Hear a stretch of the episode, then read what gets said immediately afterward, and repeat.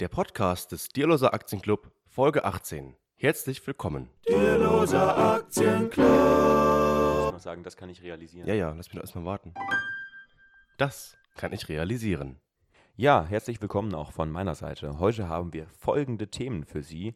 Und zwar ist ein neuer Schuldenatlas herausgekommen und wir wollen heute über Schulden sprechen, nehmen uns das zum Anlass. Das zweite Thema ist dann Nicht ganz so neu, sondern Kapitel 4 von Napoleon Hill, Denke nach und werde reich. Und Thema Nummer 3, Raimund. Wir beschäftigen uns mal wieder mit finanzieller Bildung. Diesmal geht es um eine Studie, die finanzielle Bildung von jungen Menschen beobachtet hat. So, Podcast 18, es geht los mit dem ersten Thema, Raimund. Was fällt dir denn dazu ein zum Schuldenatlas? Naja, der Schuldenatlas ist eine Studie, die einmal im Jahr rauskommt und eben an ja, geografischen Orten eben guckt, wo die Menschen verschuldet sind. Und ähm, dann kann man sich eben die Bundesrepublik Deutschland angucken und sieht dann eben, wo die Menschen am meisten verschuldet sind. Wie sieht das denn aus, wenn man da so drauf guckt?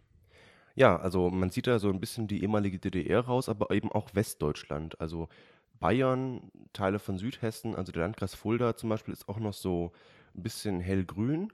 Und dann sonst ist eigentlich alles eher weiß und ähm, rot. Also man sieht die einzelnen Landkreise eben in Deutschland und man sieht eben schon, dass so der Südosten Deutschlands ähm, doch ganz gut dasteht mit so einem Schuldneranteil von um die 5 Prozent.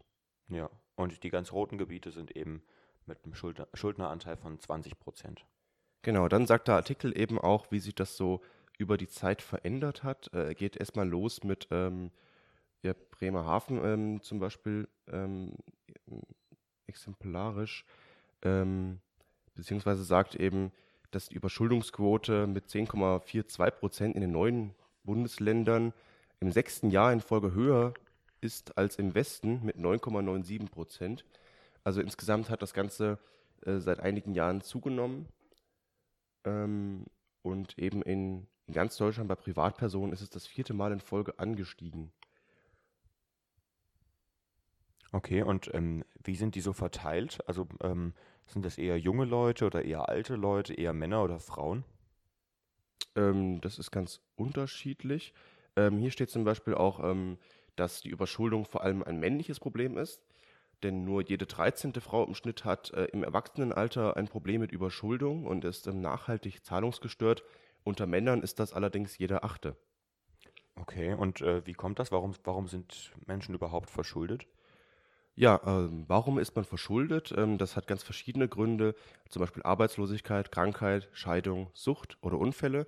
Und das sind ja alles ähm, ja, Krisen im Leben, die man schlecht vorhersagen kann. Also ob ich arbeitslos werde, ähm, das kann von heute auf morgen passieren in der heutigen Zeit. Wenn zum Beispiel mein Unternehmen irgendwie ins Ausland geht oder einfach Mitarbeiter entlässt, insolvent geht und so weiter. Krankheit, Scheidung kann auch ständig passieren. Da kann man natürlich vorsorgen, indem man Geld zurücklegt, wie wir das machen und eben auch äh, diszipliniert eben ähm, auch mit Geld umgeht. Aber der allergrößte Teil von den Menschen, die eben äh, nachhaltig zahlungsgestört sind, wie das hier beschrieben ist, ähm, von 39 Prozent sind eben die ähm, Bürger, die ähm, über ihren Verhältnissen einfach leben und nicht mit Geld umgehen können. Das ist doch aber eigentlich gar nicht so, gar nicht so schwierig, mit Geld umzugehen. Einfach nur weniger ausgeben, als man einnimmt, oder? Ja, das weiß man nicht. Ähm, das, die ganze Finanzkrise von 2007 ist ja auch schon so losgegangen mit diesem äh, Ding mit ähm, Always ähm, Keep Up to the Johnsons, also hol immer mit den Johnsons auf. Ähm, dieser Sage, dass man halt immer zum Nachbarn guckt und wenn der einen Porsche fährt und ein Haus hat, dann brauche ich das unbedingt auch. Ähm, und das war ja in den USA so, dass die Politik schon den Banken empfohlen hat, äh, auch den allerärmsten Bürgern eigentlich zu ermöglichen, ein Eigenheim zu bauen. Das war immer der große amerikanische Traum vom eigenen Eigenheim. Und deswegen hat dann einfach jeder einen Hauskredit bekommen. Und das war dann das Problem, dass die Banken einfach ähm, faule Kredite rausgegeben haben, die nie zurückzahlbar waren. Und das war dann das Ding, weswegen auch die Immobilienblase eigentlich ausgebrochen ist. Und äh, das sehen wir jetzt eventuell wieder. Also dass jetzt äh, das nicht mehr in den USA ist, sondern auch in Deutschland, dass die Leute äh, eben immer sich mehr für eventuell Konsum sogar verschulden, also für Dinge, äh, die jetzt keine, keine Equities sind, also keine, keine Güter, die wieder Geld reinholen. Wenn ich ein Unternehmen habe und mir ein Auto dafür kaufe, um äh, damit eben Dinge auszuliefern und so weiter, dann ähm, verdient das Auto ja für mich Geld, aber wenn ich mir ein großes Haus kaufe, weil ich einfach in einem, in einem großen Haus leben will, dann wohne ich ja selbst drin, ich habe keine Mieteinnahmen. Und äh, das ist dann erstmal Geld, äh, für das ich dann die ganze Zeit arbeiten muss, aber es bringt mir erstmal nichts. Es kostet ja auch weiterhin Geld. es kostet weiterhin Geld. Je, je größer das Haus, desto teurer sind eben auch Ausbesserungsarbeiten und so weiter. Genau, und das scheint eben äh, zuzunehmen, dass man einfach, ähm, also ich bekomme ja auch überall einen Kredit angeboten. Ne? Ich kann zum Mediamarkt gehen, mir einen Fernseher kaufen und äh, kann das in 24 Monatsraten zahlen. Und das ist ja schon Privatverschuldung. Ja, das ich ich gehe da hin, will einfach einen großen Fernseher haben, äh, denke an nichts Böses, aber es kann ja dann was passieren. Ich kann dann krank werden ähm, oder arbeitslos. Das kommt ja beides zusammen. Und dann habe ich mal einen Fernseher, aber ich kann ihn mir nicht mehr leisten. Und das ist eben ein Problem, das, äh, mit dem scheinbar viele nicht mehr umgehen können. Also Konsumverschuldung ist grundsätzlich erstmal schlecht. Das können wir, glaube ich, so festhalten. Aber gibt es dann auch Verschuldung, die irgendwie sinnvoll ist? Ähm, natürlich, also erstmal, wenn Unternehmen müssen sich ständig verschulden, ähm, um eben Dinge zu kaufen, mit denen sie wieder Gewinn machen. Also wenn ich eine neue Maschine habe, dann kann ich damit besser produzieren. Ich kann auch mehr Leute einstellen zum Beispiel. Aber hier geht es ja eher um Privatverschuldung. Würde dir was einfallen, wo Privatverschuldung sinnvoll ist, Raimund? Hm, Du es ja, nicht. es gibt ja auch P2P-Kredite, ja, ja. ähm, die ähm, vergibst du ja selber so ein bisschen. ja, so ein bisschen ähm, mit einem kleinen Betrag, ja. Also wenn jetzt zum Beispiel jemand sein, sein Wohnzimmer renovieren will und Ja. ähm, eben zurzeit nicht so viel Geld zur Verfügung hat, ähm, muss man halt mal überlegen, weil der, der Prozentsatz, den man zahlt an Zinsen, ist ja dann doch relativ hoch, vielleicht so um die 15 Prozent. Das stimmt. Dann kann man ja vielleicht lieber sagen, okay, ich renoviere mein Wohnzimmer nicht jetzt, sondern in einem Jahr und spart bis dahin. Genau, das ist eben was, was man sich überlegen muss. Aber wenn ich jetzt sage, ähm, ist es aber wichtig, dass ich das in einem Vierteljahr renoviert habe, weil da vielleicht irgendwie unsere goldene Hochzeit oder sowas ist. Ähm, aber ich habe gerade nicht so viel Geld zur Verfügung, weil natürlich gerade die Waschmaschine kaputt gegangen ist. Aber ich kann das trotzdem bezahlen. Da muss man damit äh, natürlich irgendwie, ähm, muss man das eben kalkulieren und nachrechnen, ob das funktioniert. Ähm, aber das ist natürlich erstmal Ansichtssache. Man muss da jedes Problem für sich ähm, behandeln. Und eben die Leute, die sich bei P2P-Krediten äh, Kredite holen, das sind wahrscheinlich sowieso die, die bei der Bank keinen Kredit bekommen. Ja. Ähm, und dann ist es vielleicht so, wenn ich zum Beispiel als Privatmensch eine Mietwohnung habe, also ähm, eine, Mietwo eine Mietwohnung ähm, besitze und vermiete, dann, ähm, wenn ich da zum Beispiel was renovieren muss und ich habe gerade das Geld nicht übrig, ähm, dann muss man vielleicht auch zwangsläufig einen Kredit aufnehmen. Aber dann kann man eben auch die, ähm, die Tilgung dann durch die, durch die Miete eben ähm, tragen. Genau, das meiste, was die Leute an Kredit aufnehmen, ist wahrscheinlich dann der für das Eigenheim. Also viele bauen ja trotzdem ein eigenes Haus und zahlen Kredit dann eben über 20, 30 Jahre ab. Ja. Äh, was ja relativ vernünftig ist oder so, kann man sagen. Also es machen zumindest viele. Aber wohnen dann eben selbst im Haus und das Haus ist dann eben nichts, was jetzt wieder Gewinn und Wein bringt. Also das ist erstmal Ja. was, was kostet. Eben, ich sehe das eigentlich auch ein bisschen problematisch. Also es machen viele Leute, aber meines Erachtens äh, begeben sie sich damit in ein großes Risiko. Hm. Weil wenn ich eine monatliche Tilgung von, was weiß ich, 600 Euro habe oder so, oder sagen wir mal 1000, das ist vielleicht realistisch. Wenn ich mir ein Haus für eine Viertelmillion kaufe, dann habe ich eine Tilgung von 1000 Euro im Monat. Ähm, was mache ich denn, wenn ich jetzt arbeitslos werde? Dann bin ich das Haus los, beziehungsweise ich muss es vielleicht verkaufen, kriege vielleicht nicht so viel äh, dafür, wie ich eben reingesteckt habe, muss dann meinen Kredit trotzdem noch irgendwie abzahlen. Dann ist es doch eigentlich schöner, man mietet sich ein Haus für ungefähr 1000 Euro im Monat und wenn mal was passiert, dann sagt man eben, okay, ich ziehe aus und ziehe in eine kleinere Wohnung. Ja, nur Mieten finde ich auch kritisch. Also es muss ja wieder Vermieter irgendwo geben. Äh, ich bin immer dagegen zu sagen, ähm, man kann ja alles mieten. Also ich finde es auch ganz schön, eigentlich Eigentum zu haben. Ja. Man könnte vielleicht anders vorgehen. Also man könnte sich erstmal eine Eigentumswohnung kaufen, auf Kredit meinetwegen. Dann bin ich da schneller fertig als mit dem Haus. Das stimmt. Dann Ja. habe ich eine Wohnung und wenn die mir gehört, dann bekomme ich auch bei der Bank wieder einen günstigeren Kredit. Klar, weil dann hab habe ich eine auch, Wohnung. Genau, dann habe Dann ich ja auch Eigentum als Sicherheit und kann dann eben neue Kredite aufnehmen. Genau, da habe ich meine Eigentumswohnung, dann baue ich mein Haus auf Kredit und dann kann ich ja im Haus direkt wohnen und kann die Eigentumswohnung wieder vermieten. Zum Beispiel, ja. Und wenn ich dann äh, arbeitslos werde, dann habe ich meine Wohnung. ja. Dann habe ich natürlich Mieter drin, da ist auch wieder problematisch. Man weiß es ja nicht, ne? Also wer dann wieder einzieht, äh, es gibt immer wieder Probleme mit Mietnomaden. Wie oft das auftaucht, weiß man nicht, wie hoch das Risiko ist. Ähm, das ist natürlich wieder eine ganz schlechte Diversifikation. Oder ich kaufe einfach Aktien, dann habe ich keine Mieter oder so. Ist ja auch eine Art von Eigentum. Muss denn, man halt mal gucken. ist es denn sinnvoll, jetzt zum Beispiel sein Depot zu beleihen und dann äh, Aktien zu kaufen?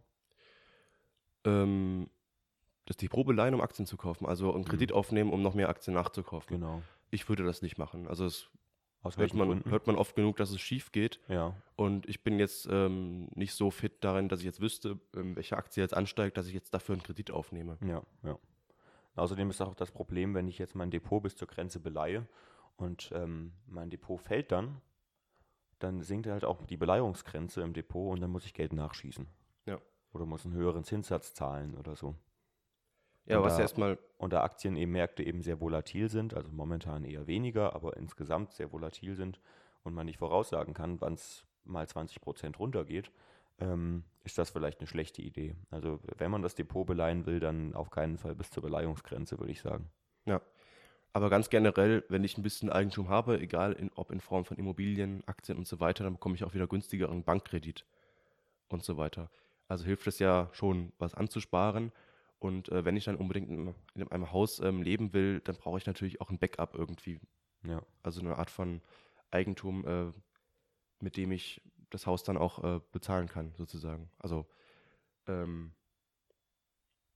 ja, falls mal was schief geht, was man eben sieht. Und ähm, eben auch finde ich wichtig, es geht ja in den kleinen Dingen los. Also Leasing für den Fernseher, fürs Handy. Man kann ja mittlerweile alles ähm, auf Kredit kaufen. das muss ja wirklich nicht sein.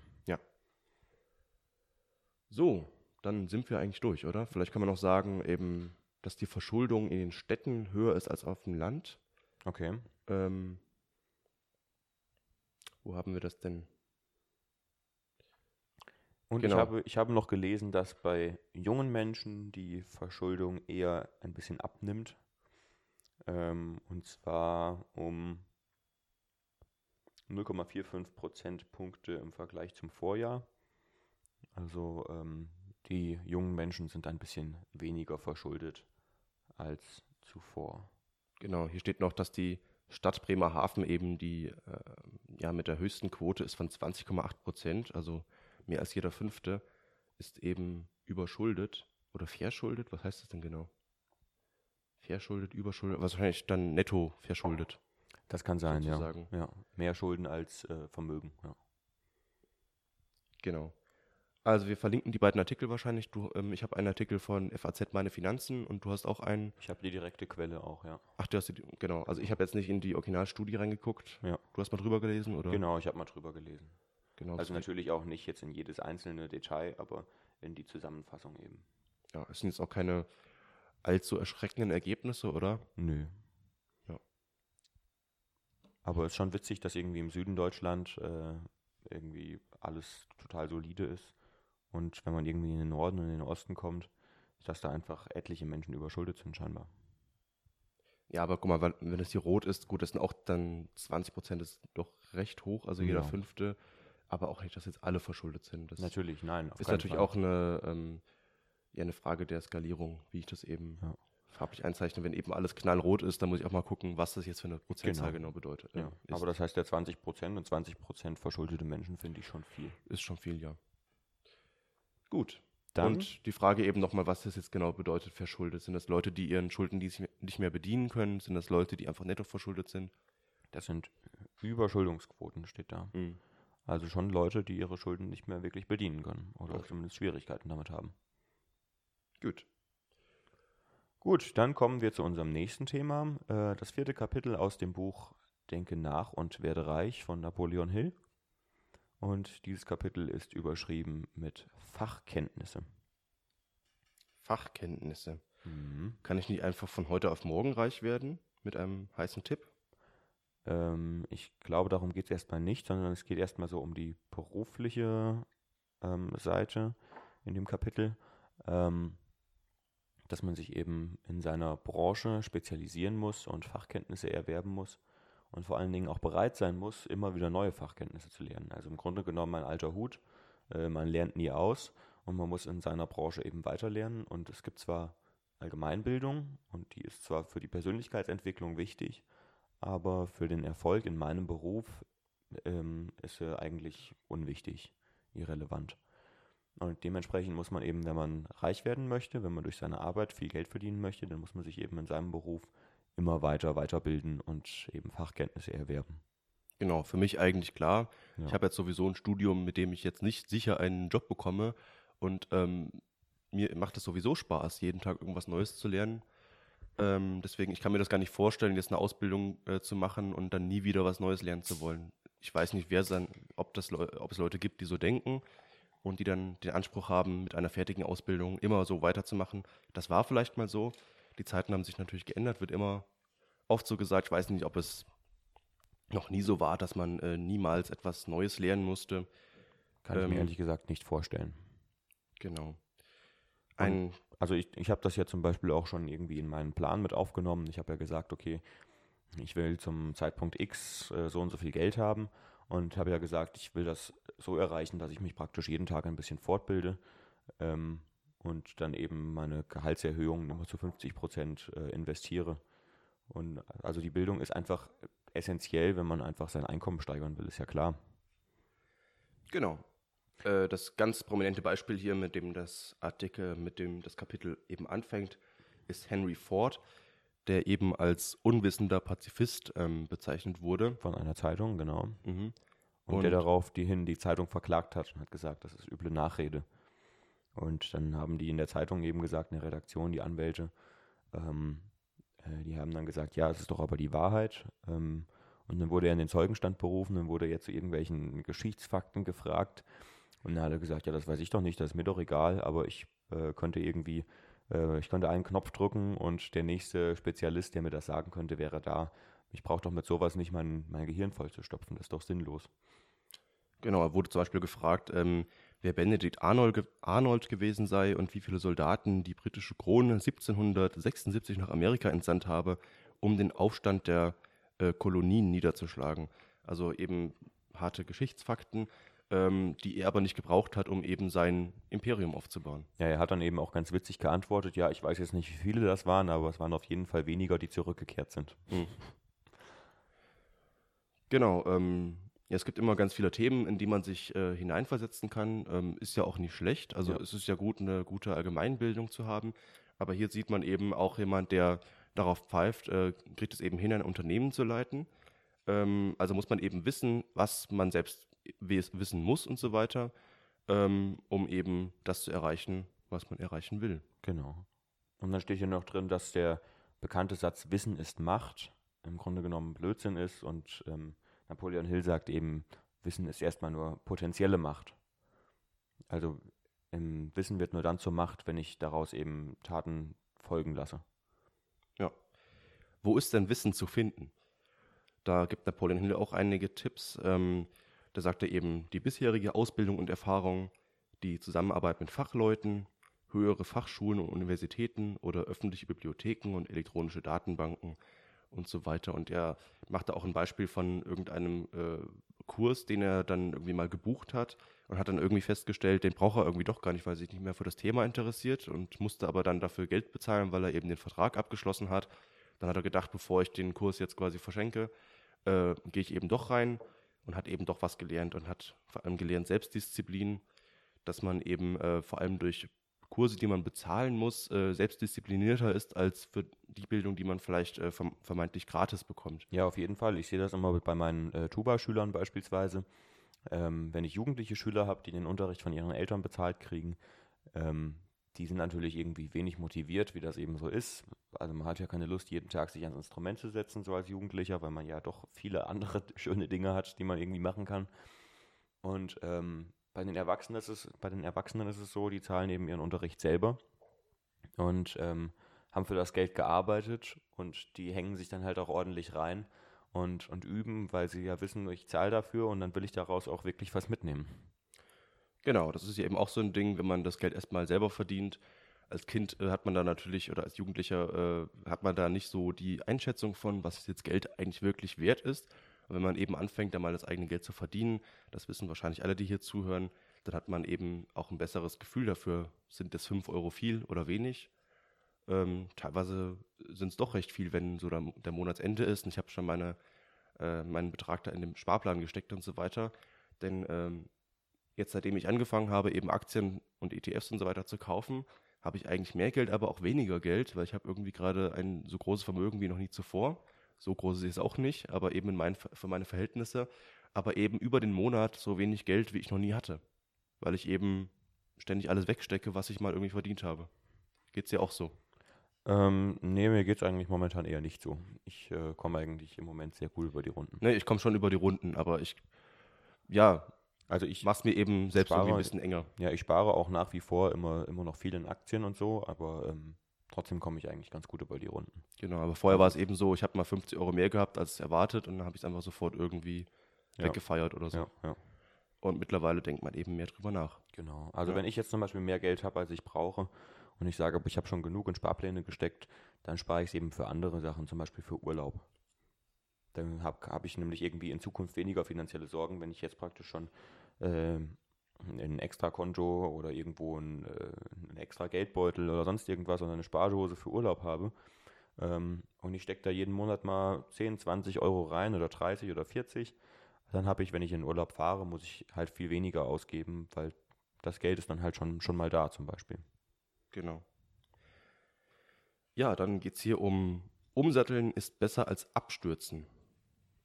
Ähm, da geht es eben um die Weiterbildung und äh, die Geschichte ist von ähm, Stuart Austin Weir, der eben jahrelang selbstständiger Bauingenieur war und dann eben durch äh, ja, wirtschaftliche äh, Konjunkturrückgänge und so weiter eben quasi seinen, seinen Job verloren hat, beziehungsweise nicht mehr arbeiten konnte, keine Aufträge mehr. Und er hat sich dann eben entschlossen, nochmal ein Studium zu beginnen mit 40 Jahren, weil er eben gesagt hat, ich bin dafür verantwortlich, äh, dass es meiner Familie gut geht und so weiter. Und er hat dann eben nochmal äh, mit 40 äh, ein Studium be begonnen und hat dann eben dieses Studium, für das Studenten eigentlich vier Jahre benötigen, äh, nur zwei Jahre gebraucht. Da merkt man halt auch ein bisschen, äh, auch im Erwachsenenalter, das ist jetzt nur ein Beispiel, aber man sagt ja immer, Erwachsene lernen nicht mehr so gut wie äh, jüngere Leute. Ähm, aber das mag stimmen, sagt eben auch ähm, Napoleon Hill, aber Erwachsene sind eben ein bisschen disziplinierter in solchen Sachen. Und haben eben auch schon mehr Erfahrungen, wie man lernt, also haben bessere Lernstrategien als, als Jugendliche. Bei Jugendlichen ist zwar das Gehirn leistungsfähiger, aber dafür haben die Erwachsenen die besseren Strategien, weil sie eben schon viel gelernt haben in ihrem Leben. Genau. Also falls wir erwachsene Zuhörer haben, ähm, machen, stecken Sie nicht Ihren Kopf in den Sand, sondern fangen Sie einfach an mit dem, was Sie machen wollen. Genau. Geben Sie nicht auf, denn Sie, haben, Sie haben tolle Strategien. Ja, es, es ist auch nie zu spät, irgendwie was Neues zu lernen. Ich weiß nicht, ob du die Geschichte von ähm, äh, Gilbert Kaplan kennst. Nein? Das war ein, ähm, ähm, ja, ein Journalist, der eine Zeitung gegründet hat. Und diese Zeitung war richtig, richtig groß. Der war also mehrfacher Millionär auf jeden Fall. Und hat dann ähm, mit 40 seine Zeitung verkauft. Das war so ein richtiger Workaholic. Ähm, er hat mit 40 seine Zeitung verkauft und ist dann Dirigent geworden. Hm. Und ähm, konnte vorher keine Noten lesen und nichts, aber irgendwie war er auf die Schiene gekommen und äh, hat gesagt, jetzt will ich Dirigent werden. Und hat sich da voll reingekniet und war ein paar Jahre später, ähm, hat er ähm, wirklich erfolgreiche Klassikalben eingespielt und war äh, professioneller Dirigent und das halt einfach mal mit 40 umgesattelt. Vorher war er Journalist. Ja, verrückt. Und Journalist ist ja auch schon ein Beruf, wo man schwierig reinkommt und Ja. auch schon viel arbeiten muss, eben, um eben was zu erreichen. Eine Zeitung aufbauen ist auch was, ne? Das ist jetzt ein Unternehmen, das ein Produkt verkauft, das, äh, für das die Leute heutzutage immer weniger bezahlen wollen. Ich, zu welcher Zeit war das? Das war, glaube ich, in den 90ern, als er Okay. seine Firma verkauft hat. Hm. Gut, und ähm, hier nächstes Beispiel Buchhaltung auf Rädern von einem Buchhalter, der eben seinen Job verloren hat und sich gedacht hat, ich habe doch ein bisschen Ahnung in Buchhaltung und hat dann eben ein eigenes Unternehmen gegründet und ist mit einem ähm, Wägelchen irgendwo rumgefahren und hat eben bei verschiedenen kleinen Unternehmen dann die Buchhaltung übernommen. Also es gibt immer irgendwie Ideen, die eben zum Glück führen. Man muss sie nur haben und äh, auch durchsetzen. Ne? Ja. Das vor allem, dass man eben seine Pläne auch durchsetzt. Ja, also irgendwie, was, was schließen wir daraus? Einfach immer, immer weiterbilden, jeden Tag ein bisschen Bildung. Ähm, eben vor allen Dingen in seinen Fachgebieten, in denen man arbeitet, ähm, dann kann man eben sein Einkommen erhöhen. Ja. Aber ich sag mal zum Beispiel, was jetzt hier drin nicht steht, ähm, man braucht ja nicht nur das Fachwissen für seinen Job, sondern man muss sich ja auch irgendwie in, finan in finanziellen Sachen bilden, weil wenn ich halt irgendwie viel Geld verdiene und am Ende nicht weiß, was ich damit machen soll, dann geht es mir vielleicht wie Boris Becker, ähm, der dann irgendwie äh, als, als mehrfacher Millionär auf einmal pleite ist. Oder vielleicht doch nicht pleite ist, habe ich jetzt wieder gelesen, keine Ahnung. Keine Ahnung, ja.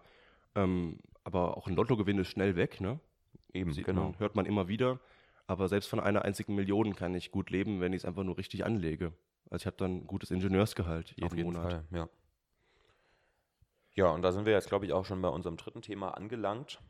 Ja, wir sind auch schon mit der Zeit gut dabei, haben jetzt schon fast eine halbe Stunde. Und dann eben noch das dritte Thema, ähm, junge Leute und eben auch die finanzielle Bildung. Das ist jetzt auch vor ein paar Tagen dann so ein bisschen bei mir zum Beispiel übers Facebook geschwappt. Ja, bei mir Das- auch, ja. Eben äh, große Teile, irgendwie über 90 Prozent wissen, wer Daniela Katzenberger ist Und oder wer irgendein Fußballspieler ist, keine Ahnung, äh, Mario Gomez oder so oder irgendein anderer. Aber Ähm, nur 40 Prozent der Leute wissen, wer Mario Draghi ist, zum Beispiel. ja, oder Warren Buffett, kannten auch wenige. Ähm, und da sieht man eben schon mal, dass ähm, allein solche ja, ja, großen Persönlichkeiten schon mal nicht bekannt sind. Und äh, wie soll es dann aussehen, wenn es um ja, die ein bisschen härtere finanzielle Bildung geht, als jetzt einfach nur Warren Buffett zu kennen. Und ähm, man sieht eben bei jungen Leuten, äh, grundsätzlich gibt es eben den Willen dazu, mehr über Finanzen zu wissen. Ähm, also hier steht, äh, mehr als 90 Prozent der Deutschen äh, sind der Ansicht, äh, Ansicht, dass eben Finanzbildung heutzutage ein Must-Have ist. Aber nur wenige haben die Finanzbildung. Und die meisten Leute wünschen sich dann eben mehr Finanzbildung in der Schule. So. Auch ein bisschen komisch. Ne? Die Leute wollen was wissen, aber sagen dann, ja, warum soll ich denn das lernen? Die Schule soll es mir doch eigentlich beibringen. Ja, das ist halt auch wieder so, so typisch. Ähm, ich mache andere dafür verantwortlich, was mit mir los ist. Das ähm, funktioniert halt irgendwie nicht. Bei mir war es so, wenn ich was in der Schule oder wenn ich was lernen muss allgemein, dann habe ich da irgendwie auch weniger Interesse daran. Also ich ziehe irgendwie Dinge eher durch, wenn ich sie irgendwie freiwillig mache. Wenn ich jetzt, keine Ahnung, kein Geld dafür kriege oder wenn das jetzt nicht irgendwie ein Schein in der Uni oder so ist. Ja, auf jeden Fall. So geht es mir irgendwie. Deswegen, ähm, Finanzbildung ist eben die Aufgabe eines jeden Einzelnen, äh, sich darin zu beschäftigen, ob es jetzt in der Schule gelehrt wird oder nicht, ist doch völlig egal. Wir haben doch jetzt mit das Internet, auch früher gab es schon Bibliotheken, Ja. also, dass das in der Schule nicht beigebracht worden ist, ist eigentlich keine Entschuldigung. Auch selbst wenn 90 Prozent sagen, dass es doch generell toll wäre, was darüber zu wissen. Warum ist dann diese riesige Lücke dazwischen? Kannst du das erklären? Tja, ich weiß es nicht. Die Leute sind irgendwie, ähm, ja, vielleicht ist unser Schulsystem einfach so, dass Leute gewöhnt sind, dass ja alles irgendwie, was, was scheinbar wichtig ist, ähm, von äh, oben vorgegeben kriegen und ähm, dass irgendwie das, wo man sich selber fortbildet, dass das eben wie- irgendwie nicht so wichtig ist oder so. Oder dass die Schule alles, was wichtig ist, abbildet, aber die Finanzen fehlen oder so, keine Ahnung. Ich, ich kann es mir ehrlich gesagt nicht so ganz erklären. Weil eben, wie du gerade gesagt hast, ähm, gerade durch das Internet ist es so bequem geworden, ähm, Dinge zu lernen und äh, sich fortzubilden. Es gibt eigentlich zu fast allen Themen YouTube-Videos beispielsweise, ähm, wo man zumindest die Basics schon mal lernt. Und wenn man sich dann weiter damit auseinandersetzt, dann äh, kauft man sich eben noch ein Buch dazu oder so. Ja, ähm, in Deutschland gaben eben 51 Prozent an, keine Ahnung von Finanzbildung äh, oder keine Finanzbildung erhalten zu haben. Und bei den Teilnehmern zwischen 18 und 34 ähm, ja, sagen sie eben, dass, ähm, oder hat sich diese Einschätzung eben nochmal deutlich verschlechtert im Vergleich zu den letzten vier Jahren. Und damit schneidet eben Deutschland auch besonders schlecht ab. Also gerade eben bei jungen Leuten, nur Großbritannien ist da im europäischen Vergleich noch schlechter dran. Ähm, ja, und befragt wurden eben 1010 Volljährige von der ING DIBA. Ja, aber das sind jetzt auch, aber auch ähm, Selbsteinschätzungen, oder? Mhm. Das ist ja immer auch so ein bisschen ähm, Natürlich erstmal keine komplizierte Umfrage. Genau, selbsterfüllende Prophezeiung und so, wenn halt irgendwie in den Medien dauernd, gesa dauernd gesagt wird, dass die Menschen so schlecht finanziell gebildet sind, dann sagen sie das halt auch irgendwann, ich bin schlecht finanziell gebildet, ob, obwohl man vielleicht trotzdem etwas weiß. Genau, das ist jetzt eben erstmal eine Online-Umfrage unter 1000 Leuten Ja. äh, mit ein paar Selbsteinschätzungen. Also so wissenschaftlich toll ist es nicht. Das ist eine Umfrage, eine Online-Umfrage. Also, Ja. Aber es zeigt ja irgendwie vielleicht so eine Tendenz. Ja. ähm, könnte man auch mal recherchieren, ob es da noch bessere Studien dazu gibt äh, in Sachen Finanzbildung. Aber es zeigt da eben schon mal, bei der Selbsteinschätzung. Ähm, ich habe keine Ahnung davon, aber finde es generell wichtig, sowas zu wissen. Aber das kann man eigentlich auch zu jedem Thema sagen. Ja. Ähm, ich finde es auch generell wichtig, was zum Thema Fußball zu wissen, weil das irgendwie so ein gesellschaftliches Thema ist. Ich habe aber überhaupt keine Ahnung davon. Ähm, aber ja, ich muss es auch nicht lernen. Aber Finanzbildung ist vielleicht was, was für mich persönlich wichtiger ist für mein Leben als Fußball. Auf jeden Fall, weil Finanzbildung gehört auf, also beziehungsweise die Finanzen gehören auf jeden Fall zum, zu jedem Leben dazu und wir leben in einem gesellschaftlichen System, in dem Geld eine wichtige Rolle spielt. Und deswegen ist es äh, die Aufgabe jedes Einzelnen, sich eben damit auseinanderzusetzen und zu gucken, wie kann ich das, wie kann ich das für mich nutzen? Genauso wie ich mir darüber Gedanken machen muss, was esse ich jeden Tag, damit ich nicht äh, mit, äh, mit 40 einen Herzinfarkt habe oder so. Genau. Wir leben ja in einem Sozialstaat, der jetzt, wie man das sehen kann, vielleicht immer wieder ein bisschen weiter ausgehöhlt wird. Äh, aber äh, wer ist denn jetzt dafür verantwortlich? Ich kann nicht mein Leben lang auf die Politik hoffen, dass alles immer besser wird und äh, irgendwo Geld hergezaubert wird. Ich muss auch irgendwo gucken, äh, dass ich irgendwo verbleibe. Das hat jetzt nichts mit Egoismus zu tun, denn wenn es mir geht, äh, gut geht, dann kann ich auch wieder für andere sorgen. Genau, auf jeden Fall, ja. Deswegen Finanzbildung ist erstmal was, was ich persönlich finde, ist, sollte für jeden Einzelnen wichtig sein. Ja. Nur viele denken eben scheinbar, für sie persönlich wäre es nicht wichtig, obwohl sie denken, es wäre für sie wichtig, aber setzen sich aber nicht damit auseinander. Ja. So, ja, das ist vielleicht auch teilweise einfach so die Angst, so ja, Finanzthemen, das ist alles so kompliziert und dafür brauche ich doch einen Bankberater, der hat schließlich eine dreijährige Ausbildung dazu gemacht und äh, ich kann das doch alles gar nicht selbst wissen und so weiter. Und das ist vielleicht auch einfach so ein bisschen das Problem.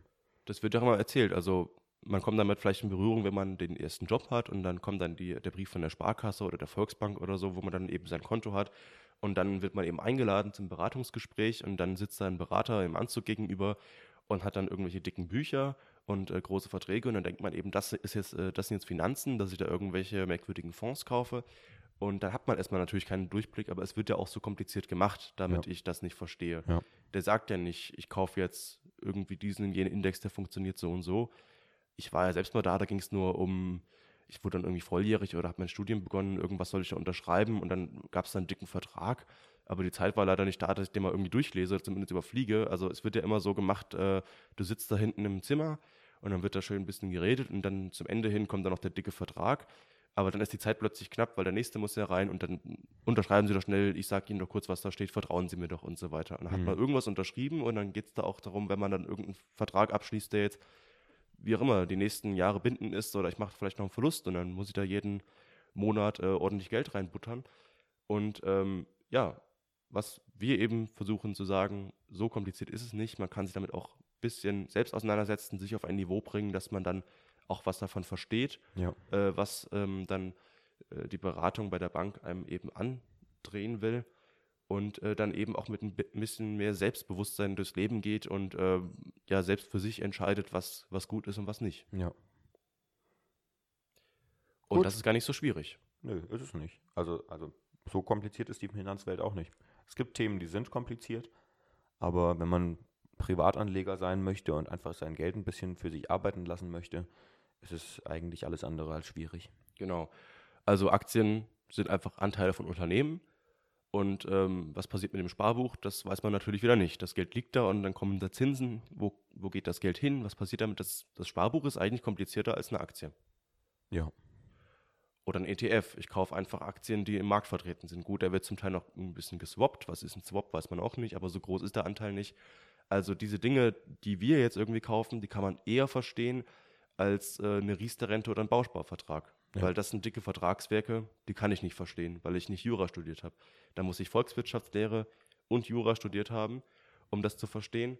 Und bei einer Aktie muss ich vielleicht ein paar Bücher gelesen haben. Ja. Und ich muss halt irgendwie ein bisschen damit umgehen können, dass der Markt mal so und mal so entscheidet. Genau. Also klar, Aktien sind natürlich immer eine langfristige Geldanlage. Natürlich. Also Geld, was ich in einem Jahr brauche, lege ich auf keinen Fall in Aktien an. Dafür habe ich ja dann ein Tagesgeldkonto oder meinetwegen auch ein Sparbuch oder sonst irgendwas.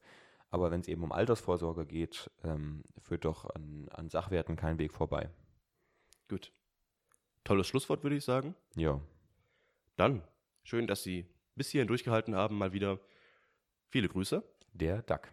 Over and out.